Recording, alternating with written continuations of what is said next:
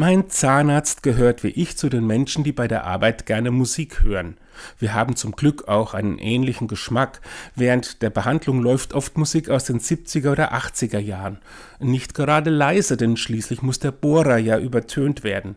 So wurde bei mir schon zu King of Pain von The Police oder zu Gebt uns endlich Frieden von Georg Danzer ordentlich gebohrt. Auch Nina Hagen oder Supertramp haben meine Behandlung bereits musikalisch begleitet. Ich selbst laufe beim Putzen gerne mit dem Kopfhörer herum. Hin und wieder singe ich kurz mit, was meine Familie nicht so toll findet. Aber ohne Musik ist alles nichts, soll Mozart mal gesagt haben.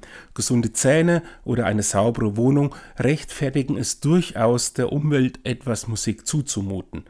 Da sie, wie es der Philosoph Thomas Carlyle einmal formuliert hat, auch noch die Sprache der Engel ist, hat das sogar göttlichen Segen.